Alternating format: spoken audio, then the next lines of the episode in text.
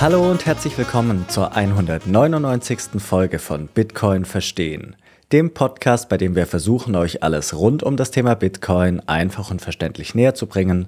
Mein Name ist Manuel und wie jeden Sonntag dabei ist wieder Jonas. Hi Manuel. In dieser Folge haben wir Philipp Lukasewitsch zu Gast, der eine, wie wir finden, äußerst interessante Masterarbeit zu möglichen Bitcoin betreffenden Einflussfaktoren geschrieben hat. In diesem Zusammenhang sprechen wir insbesondere darüber, wie Halving, Inflation, Geldpolitik und Hashrate auf den Bitcoin-Preis Einfluss nehmen. Im Anschluss richten wir unseren Blick in die Zukunft. Dabei interessiert uns, ob und inwieweit sich die unlängst gestatteten Bitcoin-ETFs auf die etablierten Vierjahreszyklen Bitcoins auswirken könnten und ob wir diese auch noch in Zukunft erleben werden. Liebe Grüße und ein großes Dankeschön gehen diese Woche erneut an unsere Patreons. Markus, Bernd, Andreas und Stefan, vielen Dank für eure Satoshi-Mitgliedschaft. Hupsi, Enrico, Marius9696, Gregor, Steinpilzchen, KFIB, Darko FFM und Bitcoin Only with Robin, vielen lieben Dank für eure Stammgastmitgliedschaft. Außerdem geht ein weiteres großes Dankeschön an Margit, unsere Top-Unterstützerin der letzten Woche. Vielen lieben Dank für deine unglaublich großzügige Spende. Mehr zum Thema Boosts und Value for Value könnt ihr unserer Folge 148 entnehmen. Weitere Informationen zu unseren Patreon-Mitgliedschaften findet ihr unter www.bitcoinverstehen.info/patreon. Außerdem möchten wir euch auf unseren unlängst gestatteten Newsletter hinweisen. Weitere Informationen dazu findet ihr unter www.bitcoinverstehen.info/newsletter. Wie immer noch ein kurzes Wort zu den beiden Sponsoren des Podcasts und dann geht es auch schon los. Werbung. Die meisten stellen sich ja irgendwann die Frage, wie man am einfachsten Bitcoin kaufen kann. Können wir da etwas empfehlen? Genau das ist der Punkt und für den einfachen und sicheren Kauf eurer Bitcoin können wir euch die Schweizer Bitcoin-App Relay empfehlen. Damit könnt ihr nämlich ganz einfach eure Bitcoin kaufen und verkaufen und das Ganze ohne Registrierung oder Verifizierung. Dabei habt ihr die Wahl zwischen verschiedenen Zahlungsmöglichkeiten, wie beispielsweise Banküberweisung, Kreditkarte, Apple Pay oder Google Pay. Ihr kauft eure Bitcoin dabei direkt auf das in die App integrierte Wallet, sodass nur ihr im Besitz eurer Bitcoin seid. Und dank der einfachen Bedienung können wir Relay wirklich auch allen Einsteigerinnen und Einsteigern wärmstens empfehlen. Übrigens, mit unserem Rabattcode BTC Verstehen erhaltet ihr zusätzlich 0,5% Rabatt auf euren Kauf bzw. auf euren Verkauf. Jetzt stellt sich aber die Frage, was kann ich tun, wenn ich meine Bitcoin langfristig und sicher aufbewahren möchte? Und hier kommt unser zweiter Unterstützer ins Spiel. Bitbox. Dazu wird euch Jonas ein paar Informationen geben. Mit deren Hardware Wallet Bitbox 02 könnt ihr dann eure größeren Bitcoin-Beträge langfristig und sicher aufbewahren. Durch die sehr einfache Bedienung und Einrichtung, den großen Fokus auf Sicherheit und den hilfreichen Support bei euren Fragen ist die Bitbox 02 für uns das perfekte Hardware-Wallet. Und auch hier erhaltet ihr mit unserem Code BTC Verstehen 5% Rabatt auf eure Bitbox 02 in der Bitcoin Only Edition. Wir haben euch nochmals alle Informationen zu Relay und zu der Bitbox sowie den Rabattcodes in der Episodenbeschreibung zusammengestellt. Werbung Ende. Und jetzt wünschen wir euch viel Spaß bei unserer aktuellen Folge. Hallo Philipp, herzlich willkommen bei uns im Podcast. Es freut uns wirklich sehr, dass du dir die Zeit nimmst. Hi zusammen, vielen Dank, dass ich hier sein darf. Hallo. Ja, wir haben heute ein richtig spannendes Thema. Wir sind irgendwie auf deine Masterarbeit zu sprechen gekommen. Wir wissen, wir haben gerade eben schon darüber gesprochen, wir wissen nicht mehr so wie, aber irgendwie hat Manuel das mal geschickt. Hey, da ist was Spannendes. Da ging es nämlich darum, ja, wie entwickelt sich denn der Bitcoin-Preis und welche Indikatoren kann man dann nehmen und vor allem welche Auswirkungen oder welche Einflüsse haben denn andere Themen wie zum Beispiel Inflation, Unsicherheit oder auch die Korrelation mit dem Aktienmarkt, was man immer wieder so häufig liest? Und genau das hast du in deiner Masterarbeit ja geschrieben oder beschrieben. Und heute möchten wir mal ein bisschen so diese einzelnen Punkte oder Hypothesen, die du aufgestellt hast, mal durchgehen und schauen, was steckt dahinter. Und vor allem jetzt gerade in dieser spannenden Phase diese Woche, als der Preis ja wieder stark ansteigt, wie, inwiefern sind diese Ergebnisse, die du damals, du hast ja letztes Jahr geschrieben, erst im März oder veröffentlicht dann, was kann man damit noch anstellen? Oder hat diese ETF jetzt aus den USA so ein bisschen alles auf den Kopf gestellt? Aber wie immer, bevor wir beginnen, ganz kurz, kannst du dich ganz kurz vorstellen, wie hast du dich begonnen mit Bitcoin zu beschäftigen? Und vor allem auch ganz interessant eben, wie kam es dazu, dass du da wirklich eine Masterarbeit darüber schreibst? Genau, sehr gerne. Ich bin der Philipp, 32 Jahre alt, ich komme aus Krefeld, Nähe von Düsseldorf. Und ähm, vielleicht ganz kurz zu meinem Hintergrund, habe klassisch BWL studiert, im Bachelor und im Master, habe dann vor vier Jahren angefangen, Vollzeit zu arbeiten, habe dann aber wiederum noch einen zweiten Master angefangen in Big Data und Business Analytics. Und ähm, genau, für diesen zweiten Master kam es dann irgendwann dazu, dass ich noch eine Master-Thesis natürlich anfertigen durfte. Und ähm, weil ich dann ähm, mittlerweile seit knapp drei Jahren dann auch im Bitcoin-Space ähm, mit dabei bin und ähm, zu, der, zu der Zeit dann auch Bitcoin sehr, sehr interessant war für mich. Ich habe mich immer tiefer eingearbeitet, ich habe mir immer mehr die Daten angeschaut und auch besser verstanden, worum es eigentlich geht und äh, mich dann auch sehr für den Kurs generell interessiert, jetzt nicht nur aus, aus der Perspektive, möglichst viel Geld zu verdienen oder wie auch immer, so dieses klassische Fiat-Mindset, sondern einfach auch ein Stück weit, um Bitcoin selbst zu verstehen, weil der Preis natürlich auch ein Stück weit Informationen wiedergibt, auch wie es in der, in der Praxis wahrgenommen wird. Und deshalb habe ich dann meinem Professor vorgeschlagen, über Bitcoin zu schreiben, äh, insbesondere die ganzen statistischen Modelle, die wir dann auch im Rahmen des Studiums kennengelernt haben, auf den Bitcoin-Kurs und auf mögliche Einflussfaktoren anzuwenden. Und ähm, genau, so kam es zu der Arbeit. Genau.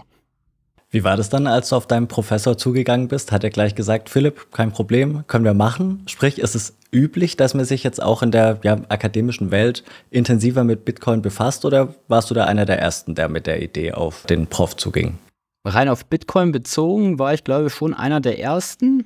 Aber er war direkt sehr angetan von dem Thema, sehr offen und hat so letztlich, als ich ihm so ein Stück weit erläutert habe, was ich so im Kopf habe, welche Thesen ich da vielleicht untersuchen möchte, welche Einflussfaktoren ich mir da vielleicht anschauen mag, ähm, hat er auch selbst eigene Thesen ähm, in den Raum gestellt, was vermutlich rauskommen wird.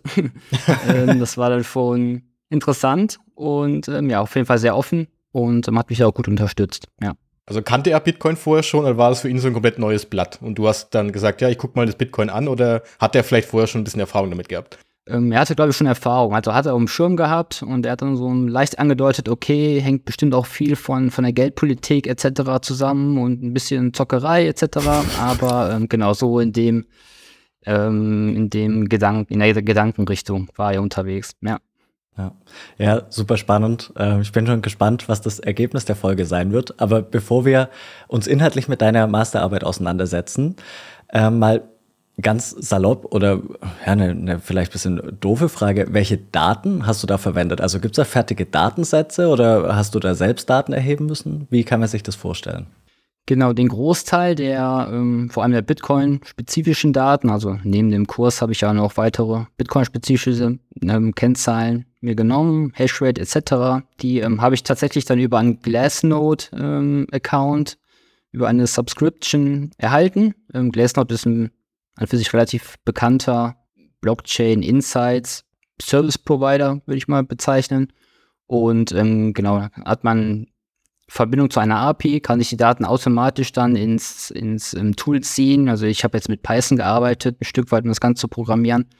Und ähm, so bin ich dann an die, an die Bitcoin-Daten gekommen und die externen Daten, die externen Rahmenbedingungen etc., ähm, wir, ähm, wirtschaftliche Kennzahlen, Konjunktur, Geldmenge, etc. Ähm, tatsächlich dann über eine Datenbank einer oder der Fed in St. Louis, glaube ich, aus, aus den Vereinigten Staaten, weil ich hauptsächlich mit amerikanischen Daten gearbeitet habe.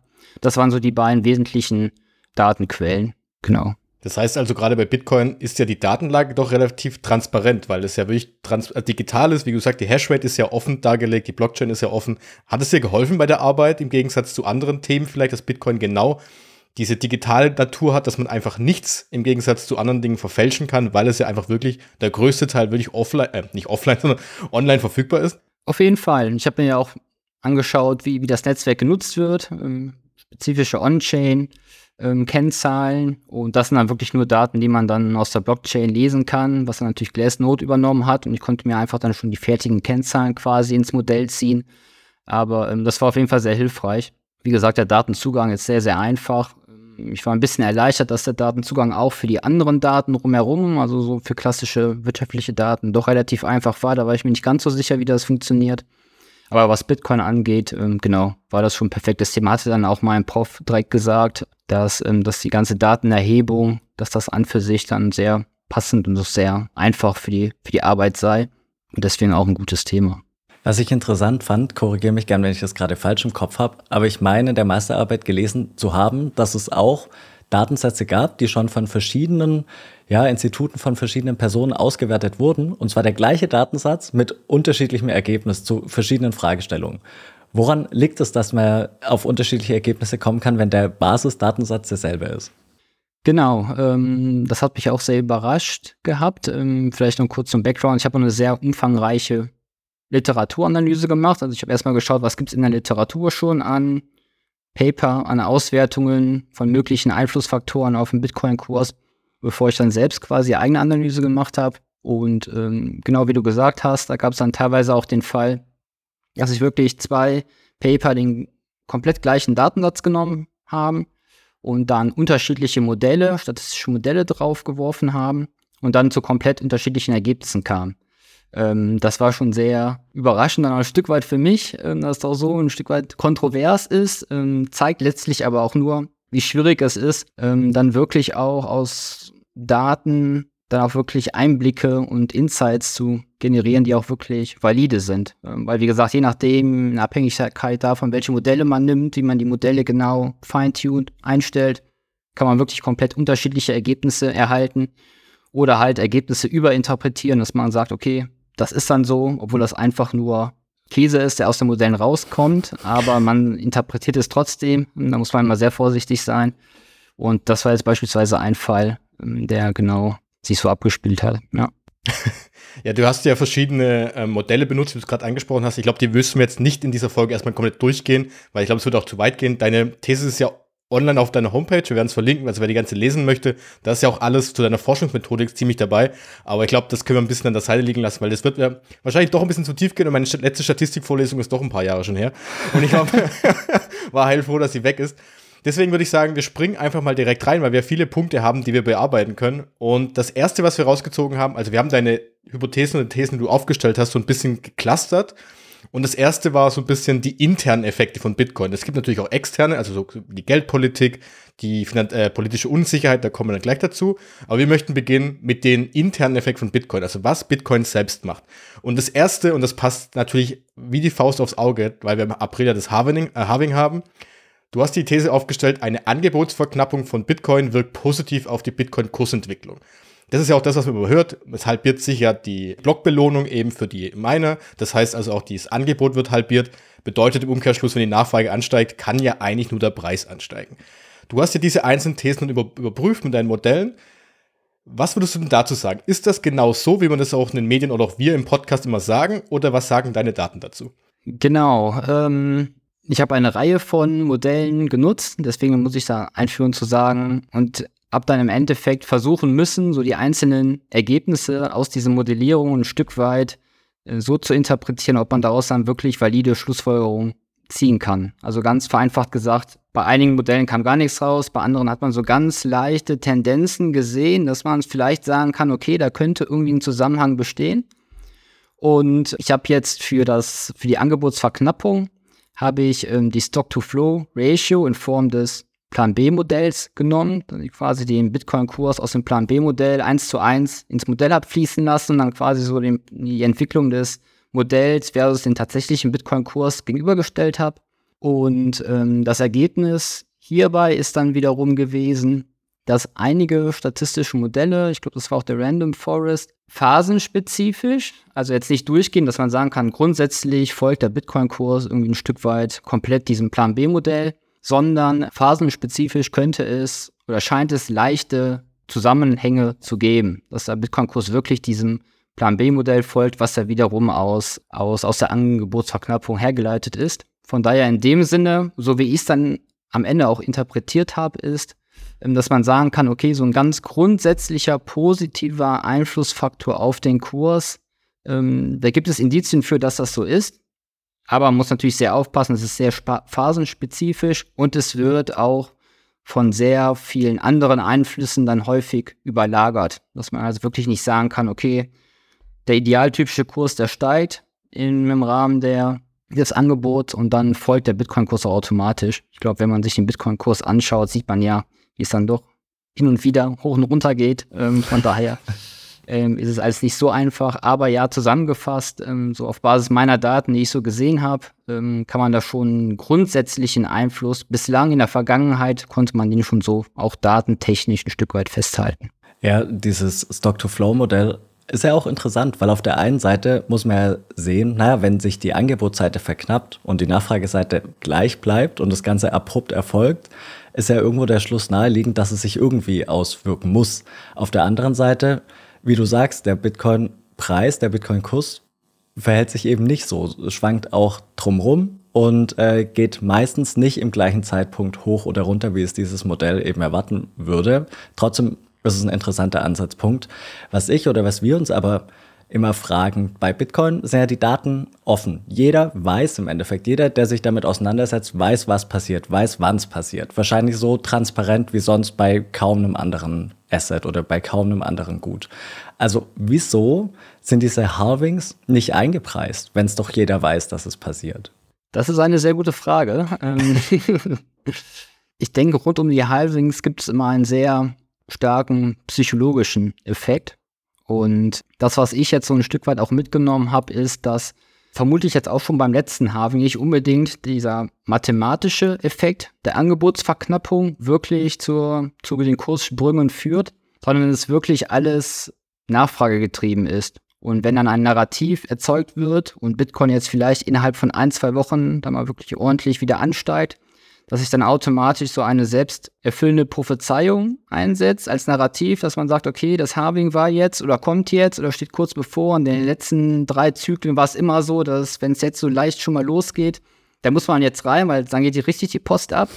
Und dass dann dadurch wirklich diese FOMO sich entwickelt und dann auch Social Media verrückt spielt, das ganze Sentiment extremst bullish wird, die ganzen Medien drauf anspringen und dann der Preis steigt, weil der Preis steigt. Mhm. Also es dann wirklich so eine positive Rückkopplung gibt und deshalb dann das Halving an sich nicht der Hauptauslöser ist für diese wirklich extremen Kurssprünge innerhalb von kurzer Zeit. Das ist das, was ich auf jeden Fall, ähm, wie ich es auf jeden Fall einordnen würde. Genau. Ja, ich denke auch, dass es dann so auch so lokalen Übertreibungen gibt. Ich glaube, das hattest du auch geschrieben in deinem Fazit am Ende, dass mhm. es ja wirklich auch so aussieht, als wenn der Bitcoin-Preis natürlich auch äh, relativ ja langfristig ansteigt, aber zwischendrin es halt doch wieder so starke Übertreibungen gibt, die wir jetzt zum Beispiel bei diesen ganzen, naja, deshalb, deshalb wirkt halt Bitcoin auch so als eine Blase für die vielen, für viele Menschen, weil es halt wirklich so relativ schnell, relativ stark ansteigt und dann wiederum wieder möglicherweise wieder abkippt, so war es die letzten Jahre eben. Und das ist so ein Hype, diese Übertreibung, die du jetzt gerade auch dargestellt hast, die dann durch die Medien wieder gehen und allem drum und dran, Social Media, alle sprechen darüber, die Freunde fragen danach, dass das ja wiederum so eine Auswirkung des Preises ist. Aber man könnte ja wiederum sagen, wenn man die Angebotsverknappung, also das Halving, rausnehmen würde alle vier Jahre, dann hätten wir das Ganze ja trotzdem dann nicht, weil dann würde ja trotzdem so die, die unterliegende Basis ja fehlen, dass überhaupt, wie du gerade gesagt hast, dieses Narrativ aufgebaut wird. Oh, jetzt will alle vier Jahre da, im April passiert irgendwas. Weil ich würde auch mitgehen, die wenigsten wissen, dass im April ein Halving ansteht. Und trotzdem sehen sie, dass Bitcoin nach oben geht. Aber ohne, das, ohne dass es ein kleiner Teil weiß, so wie wir, würde es wahrscheinlich gar nicht passieren, dass der Preis nach oben geht. Und das wäre so meine Zusammenfassung von dem ganzen Thema, was auch trotzdem ultra spannend ist, welche einzelnen Zusammenhänge da bestehen und unterschiedliche Faktoren zusammenspielen dann auch am Ende. Mhm. Ja, ist halt die Frage, aber das lässt sich lässt sich wahrscheinlich nicht überprüfen, wie sich Bitcoin verhalten würde, wenn es diese Halvings nicht geben würde, sondern sich die, die Block-Subvention gleichmäßig reduzieren würde. Also nicht auf Schlag, sondern wirklich sukzessive. Wir werden es wahrscheinlich nie erfahren, aber ist auf jeden Fall ist eine spannende Frage, finde ich. Ja. Du hast noch was anderes aufgeworfen, einen anderen Punkt, nämlich das Vertrauen in das Bitcoin-Netzwerk. Was hast du damit gemeint? Du hast darunter ja auch ausgeführt, dass es ähm, Unterschiede möglicherweise gibt zwischen kurzfristigen und langfristigen Marktteilnehmern. Sprich, wie groß ist möglicherweise der Anteil von Bitcoin auf Börsen und eben äh, in Hardware-Wallets? Was war da die Idee dahinter? Also wie könnte das Vertrauen in Bitcoin mit dem Preis korrelieren? Genau, das waren eine Reihe von, von On-Chain-Daten, an deren man sehen kann, okay, wie alt oder wie lange wohnen die Coins die dann letztendlich verkauft wurden. Wie lange wurden diese vorher gehalten? Also sprich, verkaufen eher kurzfristige Halter oder langfristige Halter. Und ähm, genau, da war so ein Stück weit die Idee, einfach zu schauen, okay, wenn der Kurs jetzt steigt, hängt das damit zu tun, dass dann wirklich auch die langfristigen Halter, dass der Anteil der langfristigen Halter wirklich sinkt und der Anteil der Coins, die wirklich von langfristigen Haltern verkauft wird, auch sinkt oder wieder die Balance ist zwischen langfristigen und kurzfristigen Haltern, ob man daraus dann Schlüsse ziehen kann, wie sich diese beiden, wenn man jetzt die ähm, Bitcoin-Halter relativ einfach einteilt in langfristig und kurzfristig, je nachdem, wie sich diese beiden Segmente Verhalten, ob das dann wirklich Einflüsse auf den Kurs hat, ob man sagen kann, im Bärenmarkt läuft so, im Bullenmarkt läuft so. Und ähm, aus diesem Grund, genau, habe ich ein Stück weit einige Metriken hierzu auch ins Modell genommen. Und ähm, genau, wie du angesprochen hast, auch den, den Anteil des, des aktiven Supplies innerhalb des letzten Jahres ist ja auch ein Stück weit bekannte Kennzahlen, die, die man auch auf Twitter oder auf X immer relativ häufig sieht. Ähm, ja, genau. Hm. Und was war das Ergebnis dann? Weil ich, also wenn ich so ein bisschen das nebenher be beobachte, kommt bei Twitter häufiger die Aussage, ähm, die älteren Bitcoin werden immer länger gehalten. Das heißt, viele wurden schon lange nicht mehr bewegt. War das auch das Ergebnis, was du rausbekommen hast? Und hat das dann wirklich so einen positiven Aus äh, Effekt gehabt auf die Kursentwicklung insgesamt? Genau, tatsächlich konnte ich da gar keinen Zusammenhang erkennen. In keinem der ähm, Modelle war da wirklich ähm, ein Zusammenhang lesbar. Krass. Von daher müsste ich das auf Basis der Daten tatsächlich ablehnen, die These, dass es da einen Zusammenhang gibt. Ja, kann man ja auch so und so sehen. Entweder du sagst, ähm, der Preis steigt, viele Bitcoin sind auf Börsen, weil viele neue dazukommen. Oder du sagst, der Preis steigt, viele Bitcoin fließen von Börsen ab, weil die Leute sich mit Bitcoin auseinandersetzen und eben diese Selbstverwahrung übernehmen. Also irgendwo so aus unserer äh, diesbezüglich laienhaften Wahrnehmung nachvollziehbar, dass das jetzt kein klares Ergebnis hervorgerufen hat.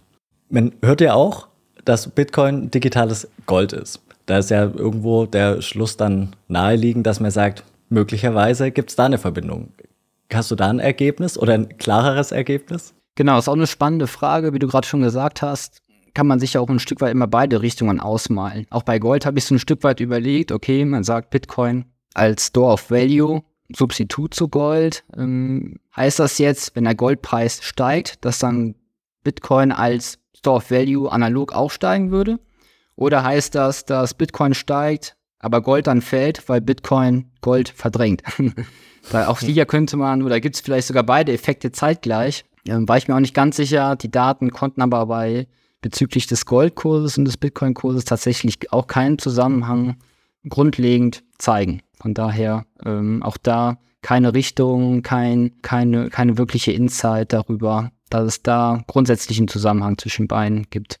Meine andere Frage, was ganz gut passt, ähm, war das bei dir teilweise so, dass wenn du die Thesen, du hast die Thesen ja vorher selbst aufgestellt oder eben teilweise von deinem Professor, dass du dann die Ergebnisse gesehen hast, gedacht, oh, äh, hey, wie kann, wie, wie kann das jetzt passieren? Also, weil du vorher andere, du hast bestimmt ja vorher irgendwie Erwartungen gehabt, du gedacht hast, das muss bestimmt so rauskommen und am Ende kamen keine Ergebnisse raus. Also, gab es das dann auch mal bei diesen Thesen?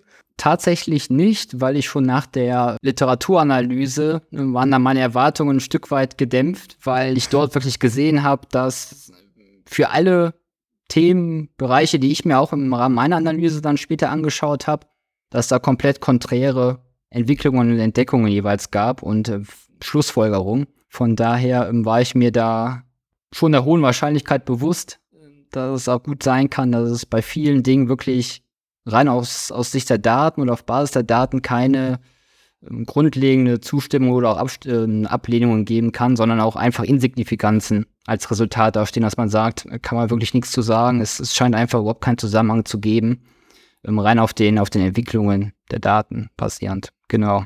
Jonas hat es ja eingangs gesagt, die Arbeit ist jetzt in etwa ein Jahr alt. Da war natürlich noch nicht klar, dass es die ETFs geben wird, aber die ETFs sind ja jetzt nun mal am Markt und hast du sicherlich auch gesehen, dass es ähm, dazu geführt hat, möglicherweise, ähm, dass eben aus Gold-ETFs Kapital abgeflossen ist. Gegebenenfalls hin zu Bitcoin-ETFs. Vielleicht war es Zufall, vielleicht auch nicht.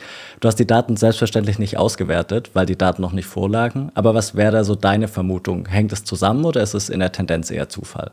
Ich kann mir tatsächlich sehr gut vorstellen, dass das zusammenhängt, ähm, weil ich schon glaube, dass, dass die ETFs von vielen ähm, als, als Beimischung genutzt werden und dann auch viele Investmentportfolios so ein Stück weit umgestellt werden, dass man sagt, okay, man hatte vorher irgendwie 3%, 5% Gold drin, dass man jetzt sagt, okay, jetzt habe ich die Möglichkeit, Bitcoin relativ einfach dazu zu mischen, dass wir dann halt einfach ein Stück weit das Ganze verschieben, anders balancen und sagen 50-50, vielleicht 50% Gold, 50% Bitcoin und dass es dann dadurch tatsächlich dann auch zu diesen Verschiebungen kommt.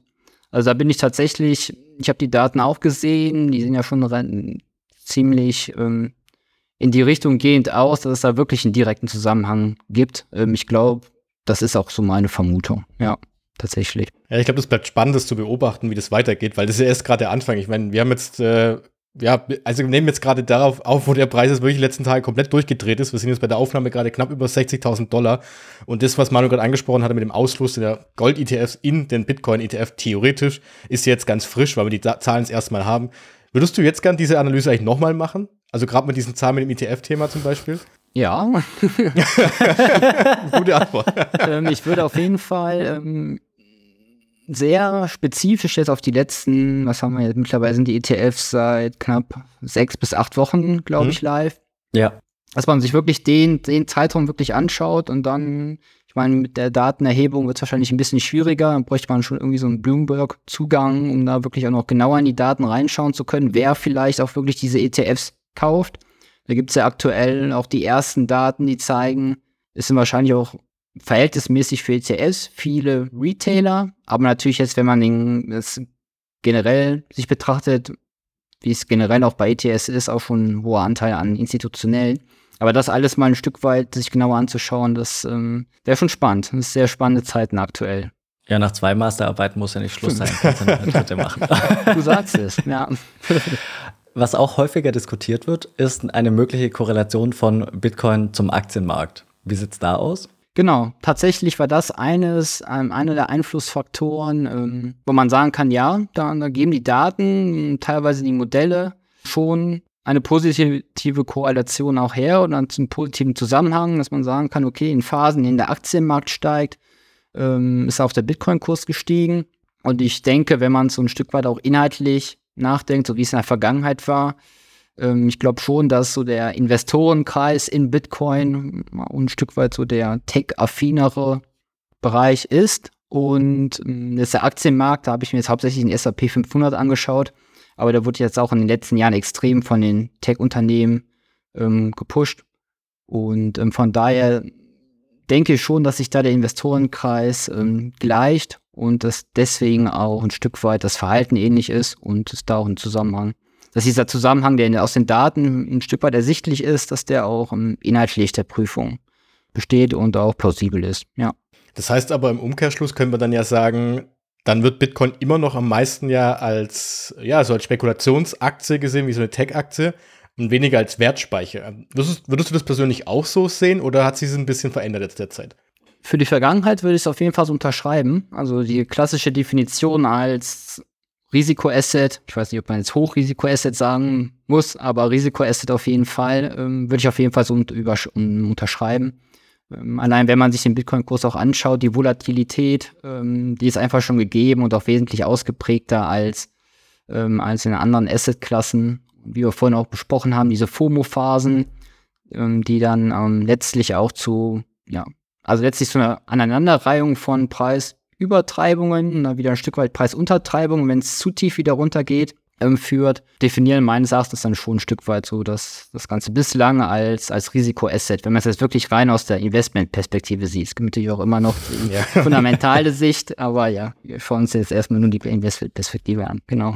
Ich kann die Überlegung nachvollziehen, dass man sagt, aus Investmentsicht ist es möglicherweise ansprechend für den gleichen Schlag Kapitalanleger, der eben grundsätzlich in den Technologiesektor investiert. Aber auch hier könnte sich ja durch die ETFs was ändern, oder? Weil wenn jetzt die Tür offen steht für alle möglichen Anleger mit einem Klick eben wie gewohnt in einem Depot, wie man es kennt, eben einen Bitcoin-ETF hinzuzufügen, könnte das ja auch getrieben durch die FOMO, die du vorhin angesprochen hast, dazu führen, dass das dann nicht nur die Technologieinvestoren sind, sondern eben theoretisch alle Anleger durch die Bank weg, weil sie gegebenenfalls lesen, möglicherweise macht es Sinn, in kleinem Ausmaß Bitcoin dem Portfolio hinzuzufügen. So in, ja, klassischerweise liest man ja ein bis drei oder vielleicht auch mal fünf Prozent, aber das ist ja dann schon das höchste der Gefühle. Mhm. Ja, auf jeden Fall. Ich denke mal generell, dass die ganze ETF-Geschichte jetzt in den USA den Investorenkreis einfach noch deutlich verbreitet. Und jetzt diese ganz klassischen Zocker, die dann wirklich auch ein Stück weit ähm, dann so aus der Idee reingehen, okay, ich habe gehört, da kann man, kann man kurzfristig, wenn man ein bisschen Glück hat mit dem Zeitpunkt, wirklich was mitnehmen.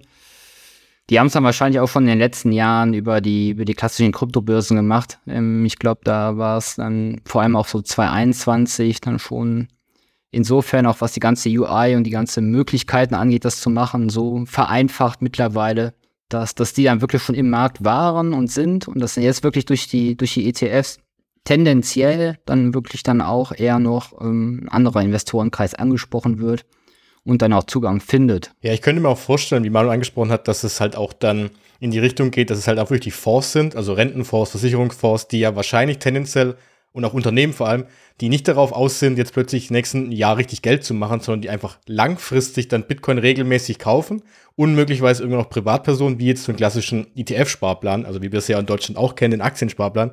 Da ist es ja nicht so, dass damit, damit handel. Das, also für mich könnte das bedeuten, auch das ist nur eine Theorie jetzt, dass wir diese Zyklen, die wir gerade eben angesprochen haben, die ja immer sehr stark nach oben gingen, vor allem durch das aktive Handeln, dass das vielleicht so ein bisschen wie soll man sagen, so ein bisschen ausgeglichen wird, dass das Ganze eben nicht mehr so krass ausschlägt, weil halt diese Nachfrage dauerhaft da bleibt. Hast du da eine Meinung dazu, ob das so sein könnte, dass eben das und die Volatilität ein bisschen rausgeht, wenn die Nachfrage etwas, also gleichbleibend bleibt, monatlich zum Beispiel? Ja, ich, das sehe ich an für sich genauso wie du. Ähm, ich glaube, ein Effekt ist ähm, der ETS, wenn die wirklich so angenommen werden, aber man sieht ja aktuell nach den ersten Wochen, dass die Zahlen schon extrem stark sind. Also wenn man sich die, die Meinungen von, von Bloomberg Analysten anschaut und durchliest auf Twitter, dann gibt es ja so ein, zwei bekanntere Personen, die ähm, regelmäßig dann ähm, auch ihre Meinung darüber kundtun. Ähm, dann ist das schon noch deutlich mehr, als man wirklich erwartet hat, als die Wall Street an sich auch erwartet hat. Und wenn da wirklich so Volumen auf den ETFs laufen, dann glaube ich schon, dass auch klassischerweise durch ähm, Sachen wie dem Rebalancing, das heißt, wenn jetzt die Anleger sagen, okay, ich möchte 5% äh, meines Investments, Portfolios in Bitcoin haben, und wenn wir jetzt mal davon ausgehen, okay, wir sind jetzt im, im Bullrun und der Bitcoin innerhalb von kürzester Zeit geht da jetzt relativ gesehen zu den anderen Assets, die im Investmentportfolio inkludiert sind, steigt der Preis rasant hoch dann ist irgendwann der Anteil bei 7 oder 8 Prozent. Und dann muss automatisch in dem Sinne Bitcoin verkauft werden, damit man halt wieder runter auf die 5 Prozent kommt. Das heißt, so der Bullrun wird dann, wenn man jetzt die, sich die Konsequenzen auf dem Bitcoin-Kurs jetzt überlegt, ein Stück weit im Bullrun gestürzt. Aber auch andererseits dann, wenn's, wenn die, wenn es dann wirklich mal theoretisch vom, vom grundsätzlichen Marktsentiment eher runtergeht und dann der, an, der Anteil im Portfolio sinkt auf unter 5%, dann automatisch nachgekauft und dadurch dann ein Stück weit auch ähm, der Preisverfall entgegengewirkt. Also quasi wirklich genau der Effekt, dass in die Volatilität an beiden Ecken oder an beiden Enden eingebremst wird. Von daher sehe ich das eigentlich genauso wie du. Ähm, ich würde schon stark davon ausgehen, dass so ganz, also dass wir jetzt nicht mehr so stark korrigieren, wie jetzt in den ersten Zyklen, wo es dann wirklich bis zu 70, 80 Prozent wieder runter ging. Ich glaube tatsächlich, dass die Wahrscheinlichkeit sehr hoch ist, dass es ähm, wesentlich, auf jeden Fall ein Stück weit ruhiger wird. Wesentlich ist vielleicht das falsche Wort, aber ein Stück weit. Ja. genau. Ist auf jeden Fall eine nachvollziehbare Argumentation, setzt aber voraus, dass die Leute dann auch wirklich konsequent sind und bleiben. Und zwar konsequenter als das der, ja, der Durchschnitts-Retail-Investor ist, weil möglicherweise, äh, Gegenthese, die mir gerade, die mir gerade spontan kommt, könnte dann ja auch die FOMO und die Gier in eben einem, ja, erheblich größerem Ausmaß zuschlagen. Also dann sind es halt nicht statt, ich sag mal, 25 Euro in Form eines Sparplans 250, sondern möglicherweise statt 2500 Euro dann halt 25.000 Euro oder so. Das ist einfach, dass sich der Faktor halt verschiebt, weil die möglichen Kursgewinne gemessen in Euro kennen ja die durchschnittlichen ETF-Anleger auch nicht. Und unterm Strich sind es ja dann auch nur wieder Menschen, die möglicherweise genauso der Gier verfallen könnten, oder? Ja, genau, das, ähm, das stimmt. Ich glaube aber tatsächlich ein Stück weit, was dem entgegenwirken könnte. Ob es noch so ist, wird man sehen. Aber gerade wenn ich jetzt so an BlackRock oder Fidelity denke, die Vermögensverwalter, die dann auch den Kontakt mit ihren, den wirklich ähm, ähm, High-End-Kunden oder die wirklich das, das Portfolio auch mitbringen, ähm, dass es auch ein Stück weit darum geht, dann die Asset-Klasse rüberzubringen, dann auch klar zu machen, dass Volatilität dazugehört und dass Übertreibungen sowohl in die eine Richtung vielleicht, dass man jetzt nicht direkt 100% reingehen muss, aber auch in die andere Richtung, dass wenn es dann mal volatiler wird und es wieder runtergeht, dass man direkt irgendwie verkaufen muss. Ähm, ich glaube, dass es in dem, in dem Bereich doch dann mehr, mehr Verständnis auch dafür gibt und dann wirklich diese psychologischen Effekte, ähm, diese Massenphänomene, so im, aus dem klassischen Retail, dass wir den bei den ETFs nicht in dem Ausmaß sehen. Ich glaube, da passt auch ganz cool rein oder gut rein die nächste These, die du aufgestellt hast, nämlich, ähm, da, wenn man ein bisschen ins Polit Politik- und Geldsystem reingeht, hattest du ja gesagt, oder die eine, hast du aufgestellt, eine Erhöhung der finanziellen Unsicherheit wirkt positiv auf den Bitcoin, auf die Bitcoin-Kursentwicklung. Also so eine finanzielle Unsicherheit ist ja erstens die erste Frage, was hast du damit gemeint? Was, wie hast du eine finanzielle Unsicherheit definiert?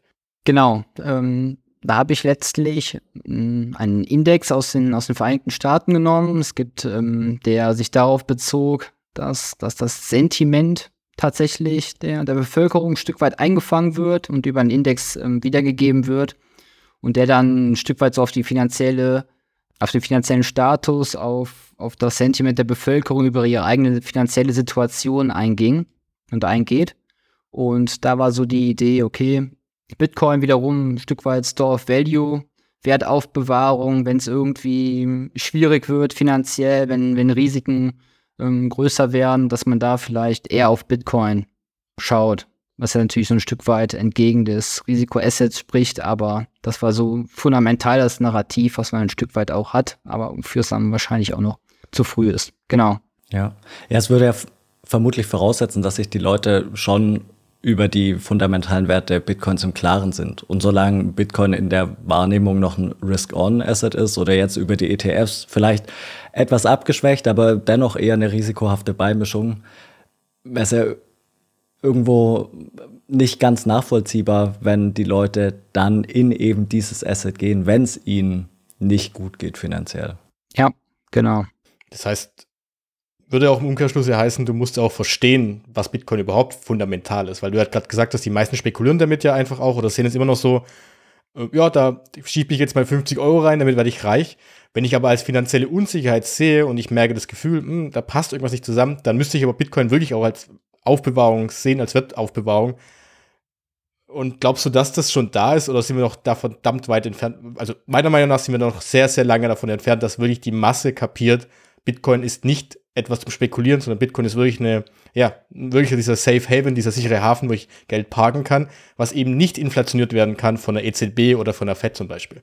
Genau, ne, sehe ich auch so. Ich glaube, die These war wirklich sehr positiv, so aus der Bitcoiner Sicht formuliert, wenn man so mag. ähm, wenn, man, wenn man dann ein Stück weit versucht, objektiv drüber nachzudenken, was ich auch so aus meinem Bekanntenkreis jetzt mitbekomme, wenn man irgendwie mal über das Thema spricht, ähm, dann, dann sind wir da noch sehr, sehr weit von entfernt. Ja, tatsächlich. Was ein bisschen in die gleiche Kerbe schlägt, ist ähm, die Fragestellung, ob sich politische Unsicherheit positiv auf den Bitcoin-Kurs auswirken könnte. Meinst du damit politische Unruhen beispielsweise, also Kriegszustände oder äh, ja, muss ja nicht so extrem sein, ähm, Unklarheiten bei Wahlen oder geht es auch um sowas wie Geldpolitik? Ähm, tatsächlich eher um politische Dinge, also auch tatsächlich, wie du schon angesprochen hast, Kriege etc. Auch da gibt es ähm, in den USA einen Sentiment-Index, der in die ganzen Newspapers, die täglichen Zeitschriften durchgeht, Nachrichten und ähm, dann nach bestimmten Begriffen sucht. Also ganz vereinfacht gesagt, wie häufig kommt das Wort Angst in den, in den unterschiedlichen Headlines vor und darauf basierend wird dann ein Index erstellt, der dann irgendwie schaut, okay, in so einem Bereich Politik wie viel, wie hoch ist da so ein Stück weit das Angstsentiment. Und ähm, genau, den, den Index habe ich mir als Grundlage genommen, um ein Stück weit zu schauen, okay, wie gibt es einen Zusammenhang zwischen politischer Unsicherheit und, und Bitcoin, auch wiederum ein Stück weit als, als ähm, Wertaufbewahrungsfunktion. Genau. Und zu welchem Ergebnis kamst du? Also ich tippe jetzt mal, dass es keine, keine, groß, keine richtige Korrelation, keinen Zusammenhang damit gab. Genau. Da gab es ähm, kein Ergebnis, keinen Zusammenhang, den man festhalten konnte. Genau, dann noch eine Nachfrage gleich, weil du jetzt die zwei, dreimal USA schon angesprochen hattest. E Kann man das dann, also hast du das aktiv die USA einfach genommen, eben weil es einen größeren Einfluss hat, weil sie die besten Datenlage hat oder kann, hast du das Gefühl auch, dass man das übertragen kann auf die ganze Welt dann? Tatsächlich von der, von der, von der Datenquelle, von der Datenerhebung her ist die USA einfach mit Abstand am, am einfachsten. Und auch weil der Großteil, ich meine, es wären so knapp 70 Prozent des ganzen Finanzmarkts, des globalen Finanzmarktes, der spielt sich rein in den USA ab. Von daher war es dann letztlich so ein Stück weit eine Vereinfachung, dass man sagt, okay, wir schauen uns den, den allergrößten Markt an, wo es dann auch die allerbesten Daten gibt. Und ich glaube, man kann schon sagen, dass, dass die USA auch in dem Bereich irgendwie so ein Stück weit der Vorreiter sind. Und je nachdem, wie es da so läuft, ähm, was da so läuft, wie das Sentiment in den USA ist, ähm, so kommt es dann auch, schwappt es dann vielleicht ein bisschen zeitverzögert, aber im Prinzip gilt das dann auch so für den Rest der Welt. Den nächsten Punkt, den du aufgemacht hast, war die mediale bzw. eben öffentliche Aufmerksamkeit. Wenn wir das zugrunde legen, was wir vorhin festgestellt haben mit der FOMO, die wird ja auch geschürt durch unter anderem Medienberichterstattung, dass dann eben gesagt wird, wow, neues All-Time-High oder Bitcoin jetzt auf diesen und jenen Kursstand, dann müsste das Ergebnis dann ja wahrscheinlich positiv sein, oder? Tatsächlich war es das nicht. ähm, da könnte man oder kann man jetzt natürlich auch anfügen, das mediale Echo ist natürlich hoch, wenn der Bitcoin-Kurs durch die Decke geht, auf dem Weg mhm. zum Bullrun, allzeit hoch. Es ist aber auch durchaus hoch, wenn es dann richtig runtergeht. Mhm. Ja, das stimmt. Und ähm, das ist natürlich dann so ein Punkt. Das heißt, man könnte eher schauen, im Zusammenhang zwischen Volatilität und Sentiment, dass man sagt, wenn, wenn der Bitcoin-Kurs, wenn es da wirklich hoch volatil ist, ähm, dann ähm, sieht man es auch oder andersrum, wenn es dann auch in den Medien hohes, großes Thema ist, dann sieht man da die Verbindung zum Bitcoin-Kurs. Ähm, weil so einen positiven Zusammenhang in dem Sinne dann zu erkennen, ähm, genau, das, das, das war nicht so.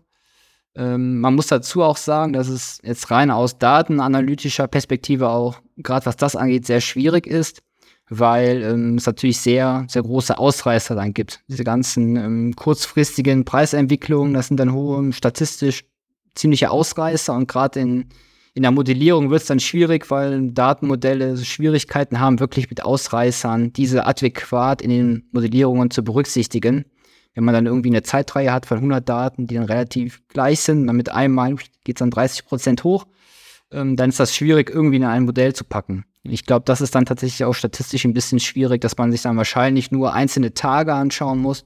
In meiner Arbeit hatte ich ja doch eher einen, einen grundsätz grundsätzlicheren, eine grundsätzlichere Perspektive, dass ich mir dann wirklich auch so drei, vier Jahre zumindest entlang der einzelnen Halving-Zyklen angeschaut habe.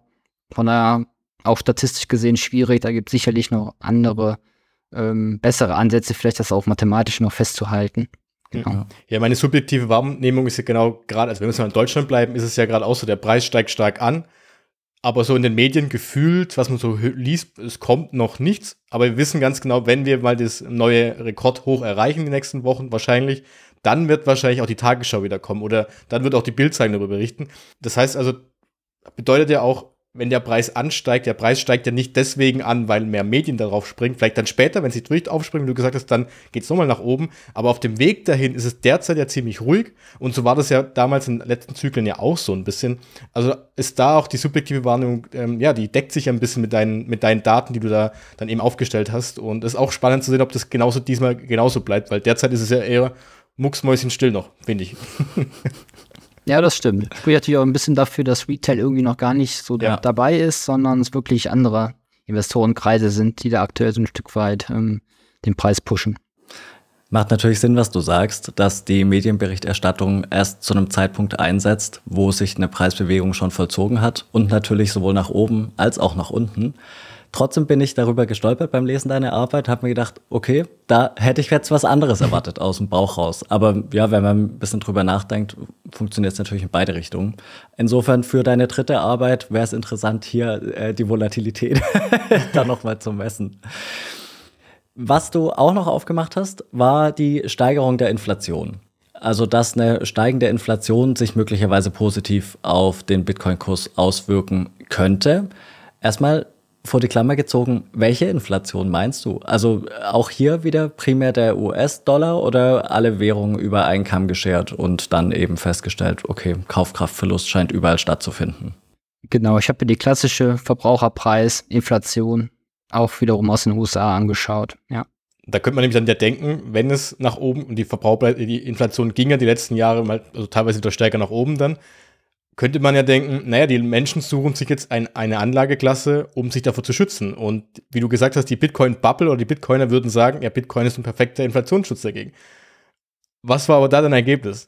Ähm, auch da tatsächlich keine Bestätigung der These. Also die Daten sprechen da nicht für. Ähm, bei Inflation ist natürlich auch immer so ein Stück weit schwierig, dass es da auch nachgelagerte Effekte geben kann, ähm, ein Stück weit ähm, verschobene Effekte. Aber ähm, genau, also beide Richtungen, weder positiv noch negativ, tatsächlich ähm, keine, keine Zusammenhänge erkennbar. Ja. Ja, auch hier wieder würde ja voraussetzen, dass die Menschen wissen, um was es sich fundamental bei Bitcoin handelt. Und solange sie das nicht wissen, können sie ja keine Handlung daraus ableiten. Insofern nachvollziehbar. Du hast dann als nächsten Punkt die Schwächung der Fiat-Währung aufgemacht. Dann nur mal zum Verständnis. Was ist hier für dich der Unterschied im Vergleich zur Inflation? Also in welchem Kontext steht die Schwächung der Fiat-Währung, wenn es nicht der Verlust der Kaufkraft ist? Tatsächlich, ähm, wenn ich hier so drüber nachdenke, hätte ich beide auch in ein, in ein Cluster nehmen können, ähm, weil es schon sehr ähnlich ist. Ähm, das, ist das ist ein guter Punkt, den wir jetzt aufmachen. Ehrlich gesagt, weil letztlich ist es so, wie, wie du es jetzt auch ein Stück weit ähm, andeutest. Ähm, das eine ist quasi das andere ähm, oder wird durch das andere bedingt. Ähm, ja, genau. Von daher. Ähm, Aber wie hast du denn die Schwächung der Fiat-Währung denn gemessen oder welchen, welchen Indikator hast du da genommen? War ja, das ich nicht habe die, ja. die M2-Geldmenge, glaube ich? Kann das sein? Nee, es kam später noch, meine ich. Das kam später, ah, stimmt, stimmt, stimmt. Aber was hast du da genommen dann? Auch den Inflationsindex? tatsächlich in US-Dollar, wobei es dann natürlich schon sehr auf, auf USA bezogen war, wenn ich da wirklich nur die Dollarstärke quasi ähm, wiedergespiegelt habe.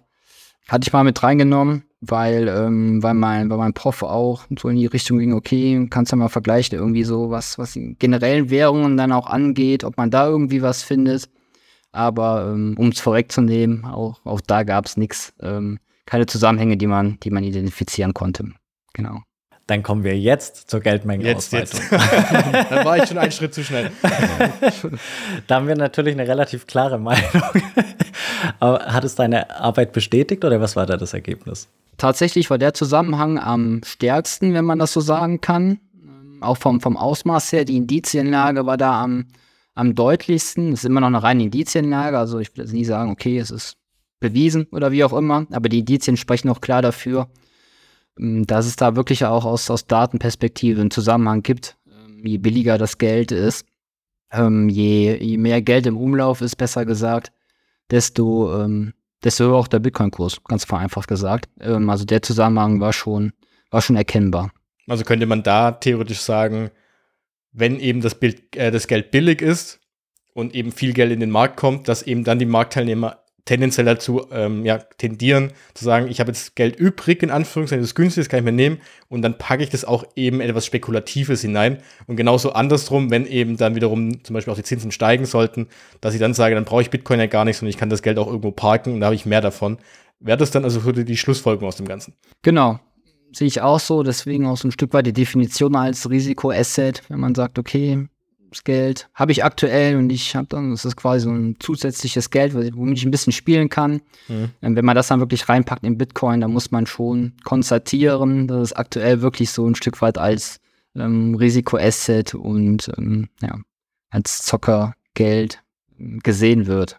Das ist natürlich eine Frage, die letztlich auch im Zusammenhang damit steht, welche Auffassung man bezüglich Geld vertritt. Ich habe dich jetzt gerade so verstanden, dass es letztlich, dass sich die Geldmenge letztlich so auswirkt, dass eben Geld günstig ist und dann äh, hauen die Leute salopp gesagt Geld in alles Mögliche, auch in ein aus ihrer Sicht risikoreiches Asset. Aber du hast es jetzt nicht so interpretiert, dass möglicherweise die Maßeinheit auf der Fiat-Seite verwässert wird, dadurch, dass es einfach mehr gibt und die Zahl, die die Fiat-Seite pro Bitcoin ausgibt, dann eben steigen muss. Dem würde ich an sich auch zustimmen. Ähm, ich habe jetzt so ein bisschen an das Beispiel gedacht. Ich glaube, es gab ja eine Einmal Einmalzahlung auch in den USA im Rahmen Mhm. von Covid, dass ich glaube, jeder Bürger irgendwie anderthalb tausend Dollar, so Ja. ganz grob, in der Richtung bekommen hat. Das war jetzt so ein klassisches Beispiel, was mir dann da einfiel, okay, habe ich als Bürger das bekommen, dann schmeiße ich das jetzt mal ins Bitcoin rein, so als, als ähm, Risikoanlage. Aber generell, das gibt sicherlich auch so einen fundamentalen, fundamentalen Einfluss, den, den ich auch so sehe wie du, äh, Manuel, dass da wirklich ähm, durch, die, durch die reine Erhöhung der Geldmenge dann automatisch quasi ähm, Bitcoin steigt, weil Bitcoin begrenzt ist. Fiat nicht. Ja. genau. Klar. Ja. Ja, ich habe äh, zu dem, zu dem, äh, zu diesem Geld, was die US-Amerikaner damals bekommen haben, waren, glaube ich, 1200 Dollar, habe ich gestern erst gesehen, die hat sich jetzt erhöht auf über 6.000 bis 7.000 US-Dollar, wenn man das da einfach liegen gelassen hätte. Was schon verrückt ist. Und ähm, weil du gerade gemeint hattest, dass es halt dann, ich glaube auch, dass da viele Faktoren einfach zusammenspielen und wahrscheinlich kann man die gar nicht so abgrenzen voneinander. Wahrscheinlich, also hast du da auch ein Fazit gezogen, dass man diese einzelnen Thesen, die einzelnen Einwirkungen so wirklich separat betrachten kann? Oder dass die alle so ein bisschen sich gegenseitig auch ja, ähm, ja, beeinflussen? Genau, so ein Stück weit, was mein Fazit war, dass es zum einen sehr phasenspezifisch ist und dass wirklich, ähm, dass man sagen kann, okay, in der Phase gibt es vielleicht die Einflussfaktoren, die ein Stück weit prägnanter sind für den Kurs, die ein Stück weit den Kurs dann in dem Zeitraum vielleicht beeinflussen.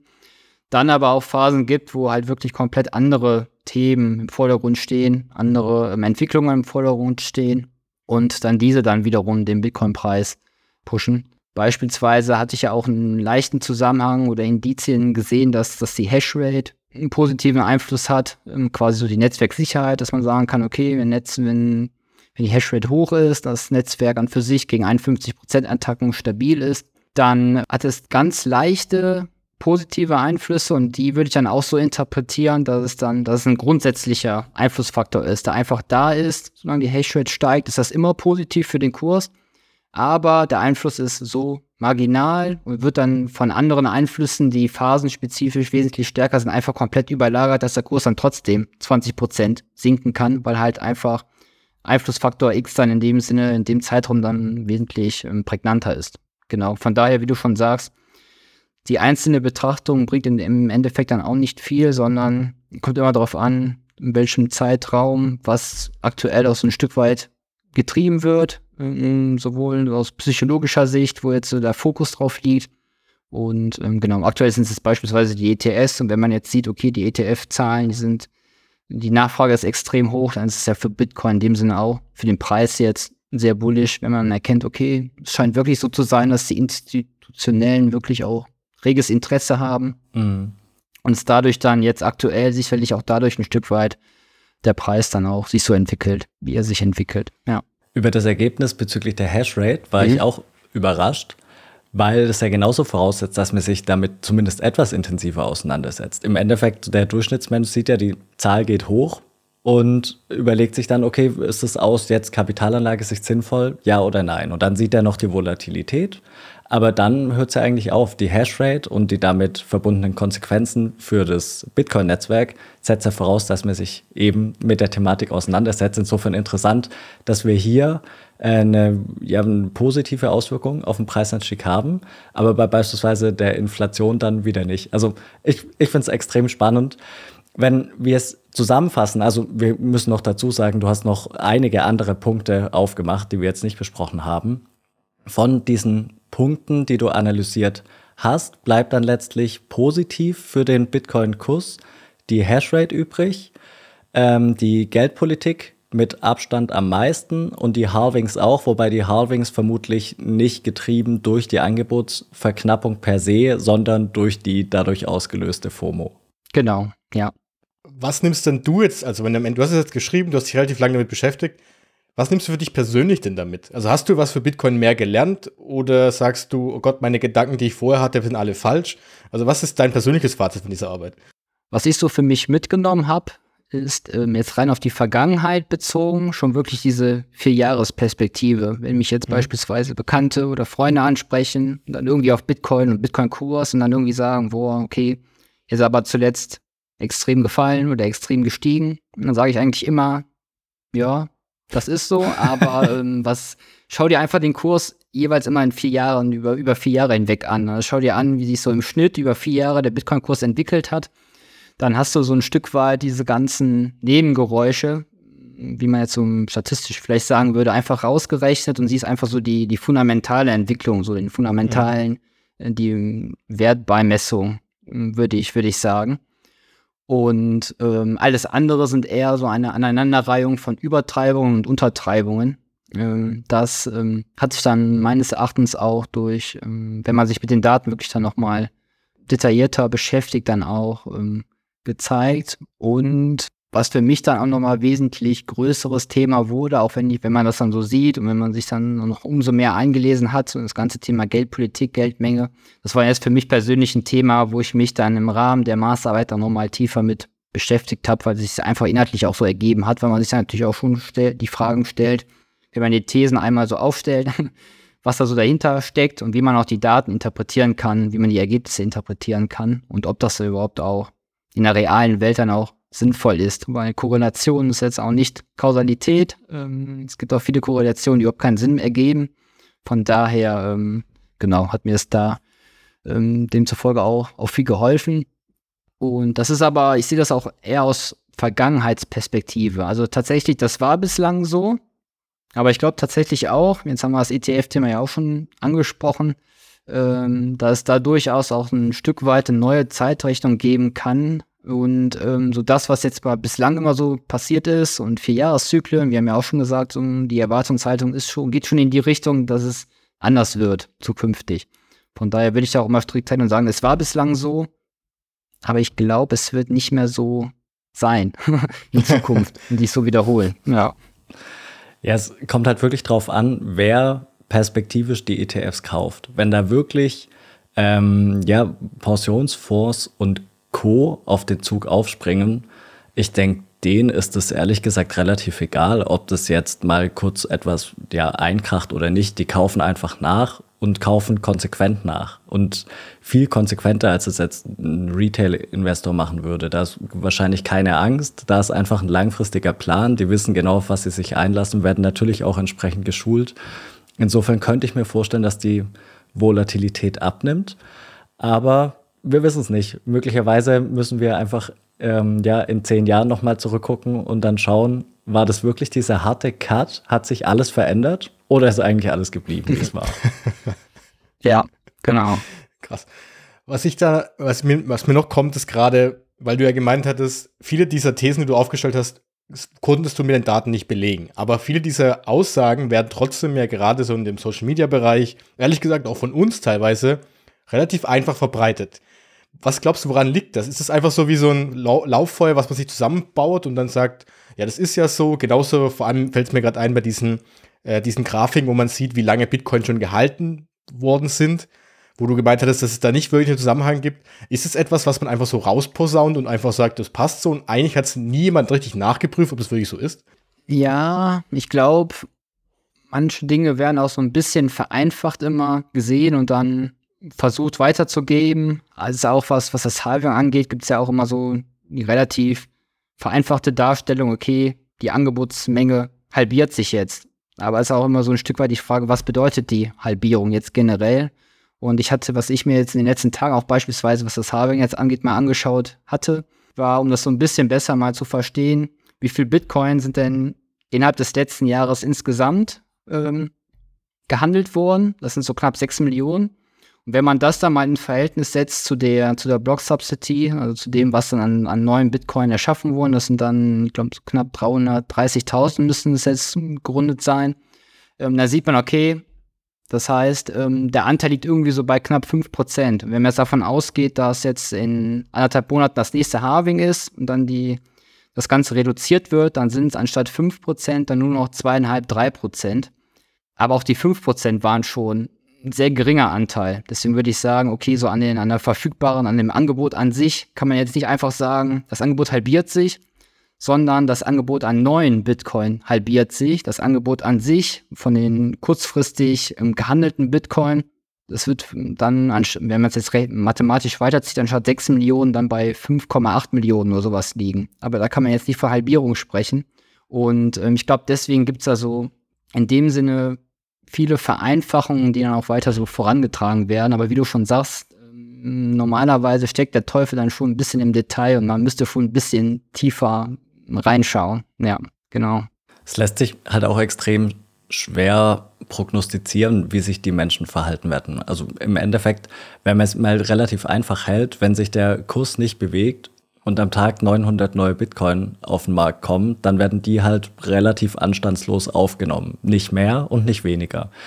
Der nächste Schritt ist dann natürlich zu sagen, naja, wenn sich die Nachfrageseite nicht verändert, aber die Angebotsseite, dann muss sich ja irgendwas tun. Wiederum ist es natürlich so, wenn sich dann was tun sollte, gibt es ja auch wieder extrem viele, die sagen, ist ja super, jetzt kann ich Teile realisieren, Form, also Gewinne teilweise realisieren in Form von Euro und fügen dann wieder dem Angebot, das ja vermeintlich nur begrenzt wurde, wieder ja, ein gewisses Plus hinzu. Und wie genau sich das verhält, in welchem Ausmaß, kann man ja nicht vorher sagen. Aber was natürlich gewaltig ist, ist, dass jetzt allein gestern die ETFs für sich genommen 10.000 Bitcoin vom Markt genommen haben. Das ist halt schon, das sind Größenordnungen, die gab es davor halt nicht. Aber klar, wie sich die tatsächliche, die reale Angebotsseite für potenzielle Käufer entwickelt, das weiß letztlich niemand, denke ich. Vor allem weißt du ja auch nicht, ob diese 900 Bitcoin, die die Miner ja jeden Tag herstellen, es wird häufig so angenommen, als wenn die das einfach bekommen Ja, ja, und direkt ja, auf den Markt ja. werfen. Ich meine, das ist ja nicht, das kann ja auch jeder Miner sagen, nö, jetzt bin ich ja auch nicht blöd, jetzt halte ich die Teile. Und wie du ja gesagt hast, am Ende sind es dann eher die, die Bitcoin, die auf den Börsen liegen, plus eben die Bitcoin, die jetzt halt verkauft werden von den Menschen, die sowieso schon Bitcoin haben. Und deswegen finde ich deine Aussage so toll, weil du gerade gemeint hast, Philipp, ähm, man muss ein bisschen alles ein bisschen einfacher, nicht, nicht so einfach Ja. betrachten, sondern viel tiefer. Und das ist bei vielen Dingen bei Bitcoin so. Und deshalb sind wir auch Freunde davon, nicht immer nur dieses plakative, pop populistische so ein bisschen, das ist jetzt genau so, sondern meistens gehörten dann doch noch drei, vier Punkte mehr dazu. Und deswegen fand ich das so cool, deine Aussage gerade, die du getätigt hast. Gut, dann würde ich sagen, wir haben soweit alles durch, außer du hast, Philipp, wir haben irgendwas vergessen, was du unbedingt noch hinzufügen möchtest, was du persönlich rausgezogen hast. Ah, eine Frage habe ich noch. Würdest du es nochmal machen in vier Jahren zum Beispiel, das Ganze? Weil man ja auch sagen könnte, du hattest jetzt Datensätze von maximal 15 Jahren. Bitcoin ist ja verdammt jung. Das heißt also, hat das überhaupt eine Aussagekraft jetzt oder wäre das sinnvoll, das Ganze in 30 Jahren nochmal zu machen? Oder in 20 Jahren zu machen? Ja, sinnvoll auf jeden Fall. Ähm, Wäre natürlich auch mega spannend, was sich dann so im, im Laufe der Zeit geändert hat. Ich denke auch rein aus datenanalytischer Perspektive gibt es dann auch nochmal neue Möglichkeiten, vielleicht einfachere Möglichkeiten, das Ganze noch ein Stück weit ähm, besser auch ähm, modellieren zu können. Und dann kann man vielleicht wirklich auch noch besser mögliche Zusammenhänge erkennen, ähm, weil wie du schon sagst, je mehr Daten, desto besser. Und deswegen wäre es sicherlich mega spannend, mal zu schauen, wie es in 15, 20 Jahren ausschaut. Ja. Dann musst du halt in 20 Jahren nochmal eine Masterthesis oder eine Doktorarbeit schreiben, je nachdem, was du dann. Sehr Ja, schön, genau. Philipp. Dann würde ich sagen, vielen Dank, dass du die Zeit genommen hast. Es war echt spannend und war äh, ich kann es empfehlen, dass man auf jeden Fall deine Arbeit liest. Also man muss ja nicht ganz lesen, du hast ja einen ganzen Analyse, äh, Analyseteil am Ende, wo du die ganzen Ergebnisse zusammengefasst hast. Den kann man auf jeden Fall lesen, das ist schon spannend. Wir haben jetzt auch gesehen, man sollte sich ein paar Aussagen, die man so meist, meistens so tätigt, auch mal ein bisschen tiefer angucken. Wenn jetzt irgendwie jemand Fragen an dich hat, kann man dich irgendwie erreichen oder wo findet man deine Masterthesis? Auf meiner Homepage ähm, oder auch gerne irgendwie über Twitter anschreiben, wie auch immer. Ich bin einfach sich ziemlich auf Twitter aktiv und teile da auch ein paar, paar Daten, die ich immer mal wieder so hier und da auffische. Von daher gerne auch über, über Twitter oder über X. Ja. Ähm, Wir werden es auf jeden Fall unten, unten verlinken, wer jemand da Fragen hat und wer mal die Masterthesis lesen möchte. Wir haben alles unten dabei. Und deswegen, Philipp, vielen, vielen Dank für deine Zeit. Es war echt schön und toll, dass du dabei warst. super, danke. Ähm, Und hat mich auch ja, sehr gefreut, dann- war spannend. Danke und bis bald mal wieder. Jo, bis dahin, ciao. Ciao. Ciao.